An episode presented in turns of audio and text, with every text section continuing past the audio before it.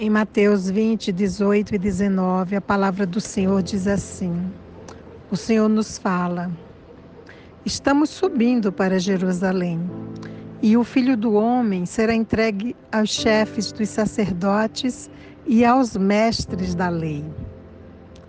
Eles o condenarão à morte e o entregarão aos gentios para que zombem dele, o açoitem e o crucifiquem no terceiro dia, ele ressuscitará. Senhor,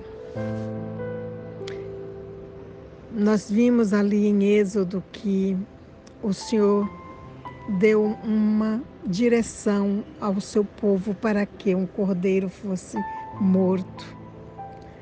E hoje, Pai, através dessa palavra, o próprio Jesus descreve como que foi essa morte?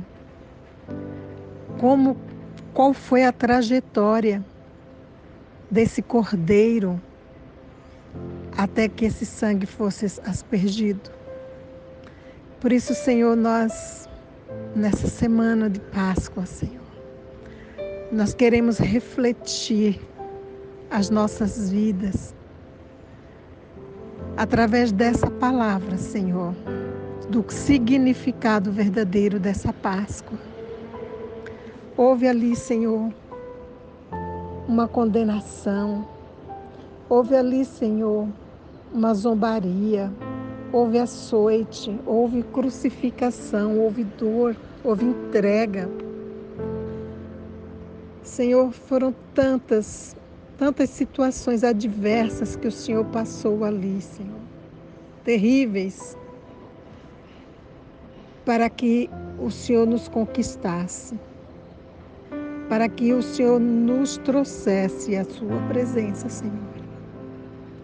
Por isso, Pai, que durante essa semana nós possamos, Pai, voltar ao nosso primeiro amor e a entender o que significa essa semana de Páscoa para cada um de nós. Houve, Senhor, todo um plano, um plano dificílimo de ser elaborado por um pai para um filho, para conquistar uma multidão, um reino.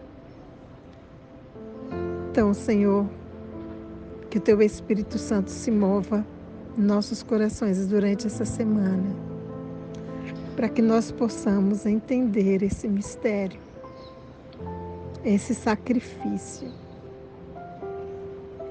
E a partir daí, Senhor, nós entendermos quem nós somos e quem Tu és.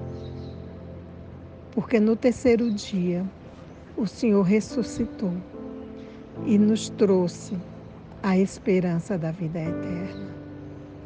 Obrigada, Senhor.